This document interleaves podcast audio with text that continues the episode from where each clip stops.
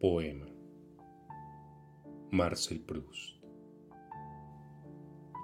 La lámpara ilumina débilmente los ángulos sombríos de mi cuarto y pone un gran disco de viva luz donde entra mi mano, de repente ambarina, mi libro, mi escritorio. En las paredes azulean delgados hilillos de luna que han entrado por la imperceptible separación de las rojas colgaduras. Todo el mundo se ha acostado en el gran piso silencioso. Entreabro la ventana para ver de nuevo, por última vez, la dulce cara leonada, muy redonda, de la luna amiga.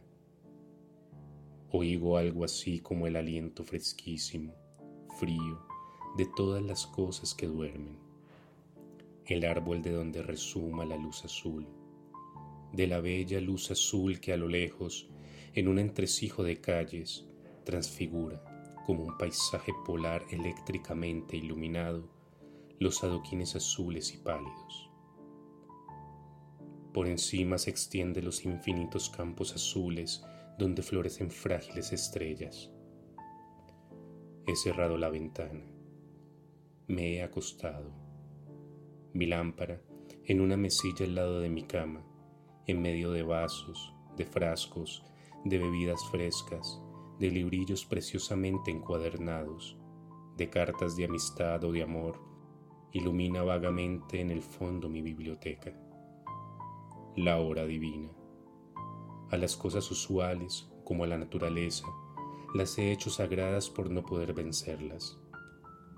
Las he revestido con mi alma y con imágenes íntimas o espléndidas.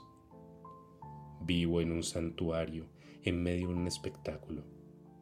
Soy el centro de las cosas y cada una me procura sensaciones y sentimientos magníficos o melancólicos que disfruto. Ante los ojos tengo visiones espléndidas. Se está bien en esta cama. Me duermo.